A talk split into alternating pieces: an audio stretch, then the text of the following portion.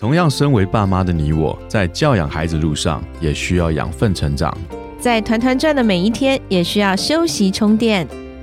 嗨，我是超爸 Eric，我是超妈 Kelly，欢迎来到平凡爸妈很 super，让我们成为你的超级学伴，共同用爱与孩子一起发光。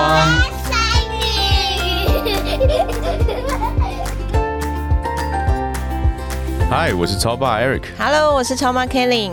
嗯，今天很开心，我们邀请到了来宾，与我们一起来分享今天的节目。今天我好像学生哦，有没有觉得我们今天好像进到教室？其实叫我刚刚开头，我都有点害怕。我我 一直以来就不是一个很认份的学生。学生，对对，今天很高兴，很高兴邀请到苏老师。苏老师是现任政治大学外文中心的助理教授。有二十年的英语教学资历，曾经获得正大全校优良教师及教学的特优奖。其实苏老师，我在两个月前有采访过苏老师，那时候我们做了一个 YouTube 的节目。那因为那个节目呢，我发现很多爸妈对于那一集的内容真的是收获非常多，所以我跟苏老师约说，哎，我们一定要请苏老师再上我们 Podcast 的节目，来跟大家分享一下，到底现在学生的英文程度是怎么样。那我们在家庭里面又怎么去，或是在学校里面又去怎么样帮助我们的孩子？因为双语能力现在对以前我们来讲那叫加分嘛，可是现在对于孩子来讲，双语能力是非常重要，而且必须要有的一个能力。所以这一集我们还是要把这个主题放在英语的这一个部分。很高兴邀请到苏静芬苏教授来到我们现场，耶！欢迎苏老师。大家好，我是苏老师。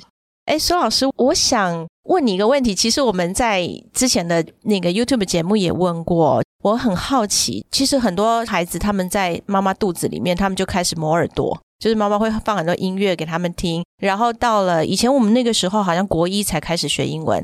那现在呢，在国民教育里面，一年级就必须要开始学英文。所以我们现在的环境对于英文这件事情非常重视，资源非常多，也提早都给孩子有一些英文的接触。那苏老师在大学里面任教，现在的大学生他们的英语程度是不是比我们那个时候要好得多啦？我觉得普遍来讲，现在大学生的英文程度、口语和听力比我们那个年代是好很多，因为他们现在的资源很多。那所以像母语人士的音档这些都会有，可是呢，我发现程度差非常多，程度还是不一样。对，差很多，有非常好的就是。英文表达很流利，发音也很好，然后请他上台做 presentation 都没有问题。但是他是少数，那也有那一种是他会跟我说：“老师，我听不懂你在讲什么。”就是他的英文听力，基本的英文听力可能都有问题，所以有这么大落差。那如果是在中间的学生的话，我觉得普遍他们都对自己的英文其实没有那么有自信。像我如果让他们做分组讨论，要让他们用英文表达的时候，其实他们很容易卡住。然后，如果我没有注意的时候，他们就开始用中文讨论。嗯嗯，对，所以显示其实还是有很多需要进步的空间。嗯哼，其实好像跟我们那个时代，记得我那个英文最好的时候啊，其实有很多人跟我都一样有这个共鸣。我每次说啊，大家都说，哎，对对对，我英文最好的时候，高中毕业考大学的那个时候，然后进了大学之后，除非那个原文书需要去阅读，需要去学习，那有需要用到。因为也不考了嘛，所以就没有那么重要。那在现在的学生来讲，他们到了学校里面，他们英文是必修，对不对？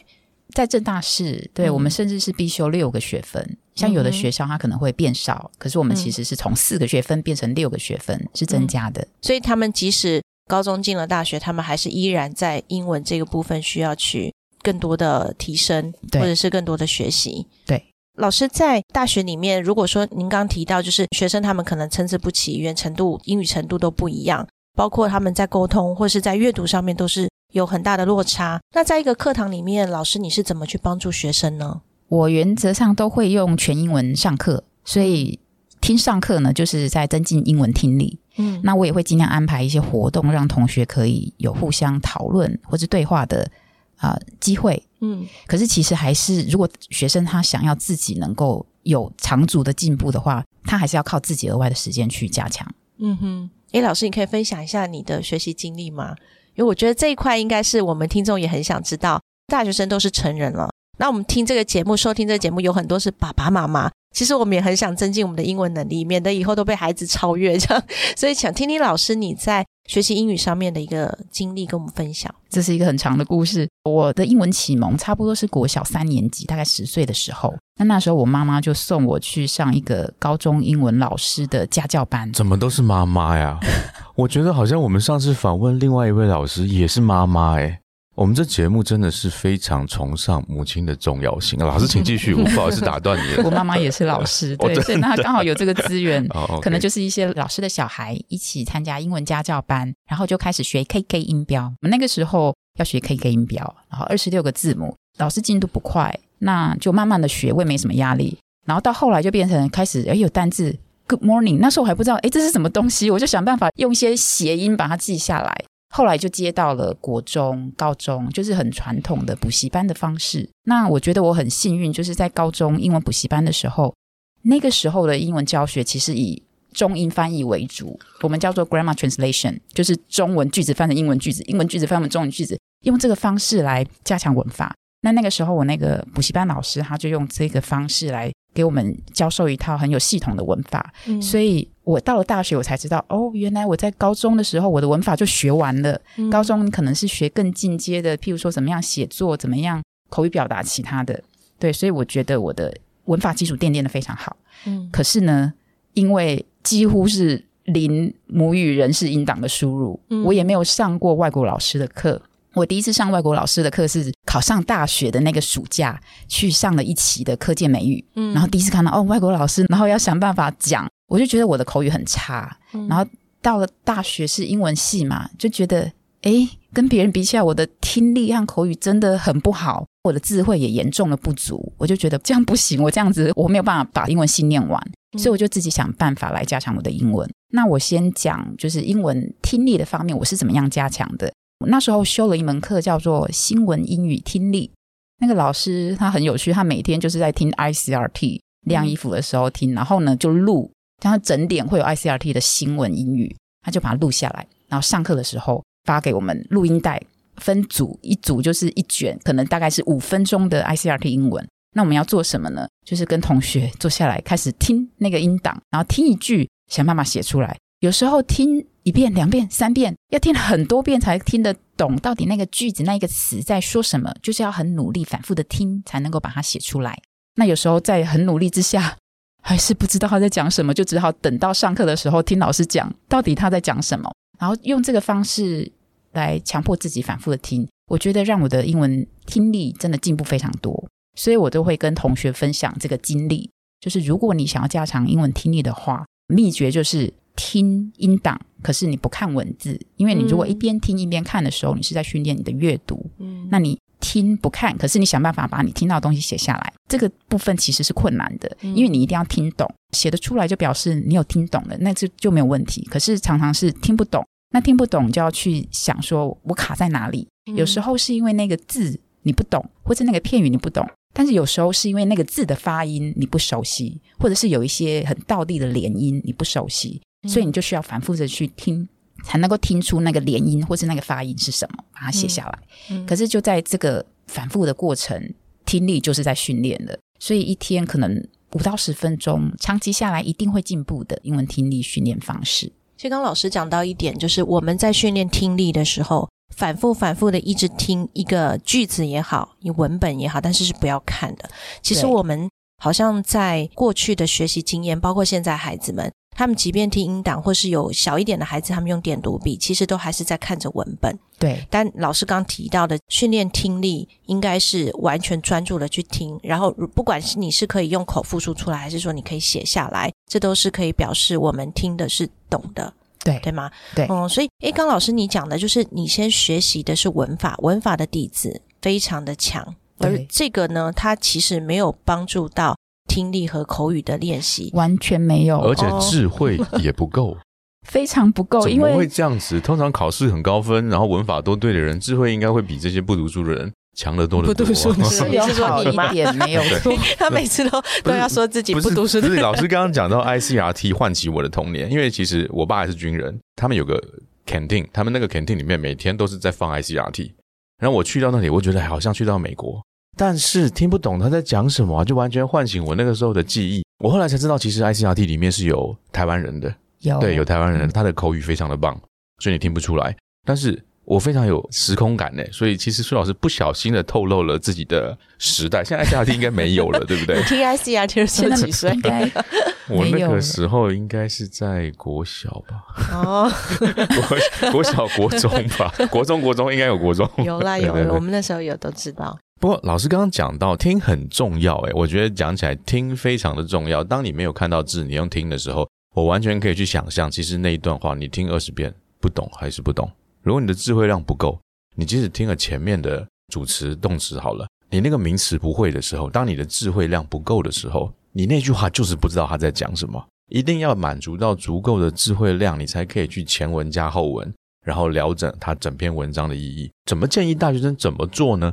就像您看到说，现在大学生他的同样在一个班上，他有非常强的，他就是上台 present 都没有任何问题，然后也很有信心的，也有那一种他就是觉得自己不行，就是分组讨论一定要用中文，这很正常。其实我们都是同一个母语的人士，你叫我坐在一起之后换个语言说话，这其实蛮难的。但是如何去建议这些大学生，或者是甚至于说我们成人，我们真正实质怎么样去操作来提升我们的英文能力呢？OK，对我觉得 Eric 刚刚讲的很好。你听的时候听很多遍都还是听不懂，可能最基本就是你连那个字是什么意思都不知道。对，所以如果你要练听力，不要挑太难的东西，哦先找适合自己程度的，因为你要训练是你的听力嘛。你现在没有要透过听力加强你的智慧，没错，智慧可以另外再去加强。是嗯，对，那些从简单的、速度不要太快的开始，然后其实我觉得卡通影片也可以，对不对？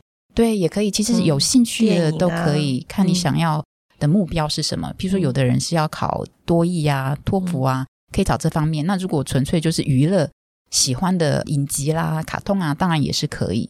嗯，那我觉得智慧是另外一个挑战。我那个时候为什么智慧量会不够？我觉得非常可以理解啊，因为国中、高中的一个学期的课本，可能十二课里面到底有多少单字，其实是非常少的。而且通常老师即使他有要求，哦，同学你可以多阅读课外读物啊，没有诶、顶多寒暑假一本小说，嗯，看完就非常厉害了。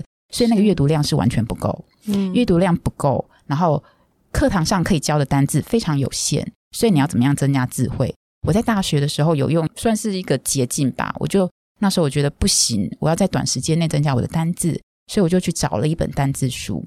那其实任何一本都可以，为什么要单字书而不是一个字典？因为你不可能真的去背字典，那个字典有太多都是低频的单字，嗯你就算背了，你可能一辈子都不会再看到第二遍。所以单字书它帮你整理一些高频率的单字，是嗯非常有效，非常方便。那但是有一些人会觉得怎么背啊？一一本单字书怎么背？可能背到第五页，前面就全部忘光了。对，对，所以我那时候用的方式是我背的时候，我是想要增加次数，而不是增加深度，所以我一次就专注在一个点。譬如说我在第一次背的时候，我就先确定我知道这个字的发音，好，这个字的发音是这样，这个字的发音是这样，那就这样从第一页第一个字看到最后一个字，差不多可能几个小时是可以完成的，这样就一遍哦。嗯。然后我第二遍的时候，我可能就来看哦，这个字的中文意思是什么？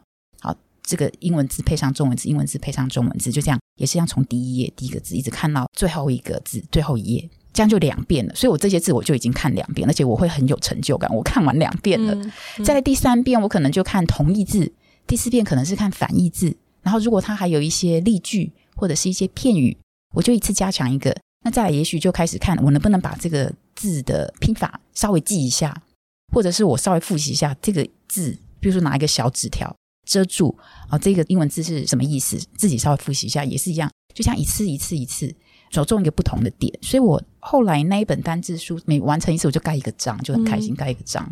差不多盖了十三、十四个印章吧。然后那一些单字有一些就记起来了，嗯当然可能有一些还是会忘记。可是呢，我在阅读其他的书籍啊，或者是课本教科书的时候，我就发现，诶，我看过这个字，可能我忘记了，可是我再稍微去查一下，立刻就唤起那个记忆。嗯所以我都会跟同学讲说，背单词不要怕忘记，忘记是正常的。可是当你这个单字看一遍、两遍、三遍，看到第七遍，你几乎是很不容易忘记的。所以就是放掉那种担心，多加强、多看就好了。忘记了再查一下，一定会记起来，而且那个是加深印象。哇，苏老师给了我们成人盼望，哎，其实我觉得看孩子们他们在学习语言是很相对轻松的。他们有时候看看卡通，然后随口而出，就是两个人就可以开始对话，就开始角色扮演起来。因为他们对于英文来讲，我觉得越小的孩子他能够早一点接触英文，其实他没有惧怕。可是反而我们先背单字，先学文法，然后先用教科书来学习英文，当成一个科目在学，导致其实我们很多家长也好，或是大学生也好，这些成人对英语。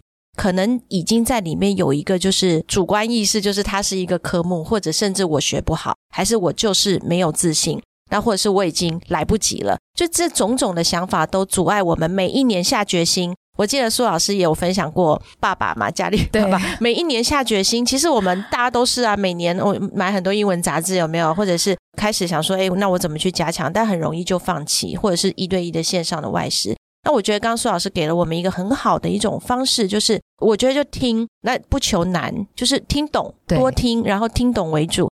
再来，因为词汇量你必须去增加嘛，就我们要用一门语言，我们不会用那个词，没有办法。所以可能刚刚老师也给了我们一些，我觉得是很实质的方法，就是多看，多看之后你熟悉了，哎，你再遇到的时候你是有印象的。那刚刚老师其实讲到一个很重要，就是阅读这件事情。下一集我们会请苏老师再跟我们分享，诶，到底怎么样增进我们的口说能力？其实口说很重要哦，口说就代表了我的英语能力怎么样，那是最直观的一个展现。所以语言就是要用嘛。那再来就是，如果我们家庭面有孩子，不管我们的孩子年龄多大，我们是否都可以用一种更好的方法，帮助孩子从小就能够有一个英语的综合听说读写的能力的训练？那大家期待下一集再收听苏老师的分享喽！真的，今天真的是让我重新又去反思，智慧其实是很重要的。没办法，该背还是要背。对，但是还是要用了。刚刚苏老师也提到，就背字典其实意义不大，原因就是里面太多的字是你根本用不到的，没错，所以就背得很痛苦。对我觉得总结两点，然后一个听，然后一个就是你真的那种单字书是你比较容易去用到的，没错。然后我觉得这样对于我们成人来讲，哎，其实可以现在下定决心啊，就让自己的英文可以加强，每天就在十五分钟、三十分钟。来跟这个英文做个朋友，这样。谢谢苏老师今天跟我们分享这么有用的方式。那我们期待下一集，听众朋友，你们如果你家里有孩子的，当然我们今天解决了成人的问题，下一集我们要来告诉大家，由苏老师来分享，在家里我们如何去陪伴孩子。从小就做好阅读，培养好英语阅读的习惯，让他们能够在英语的能力上面，在未来有很好的一个综合的英语应用能力。那我们下集再见喽，拜拜，拜拜，谢谢。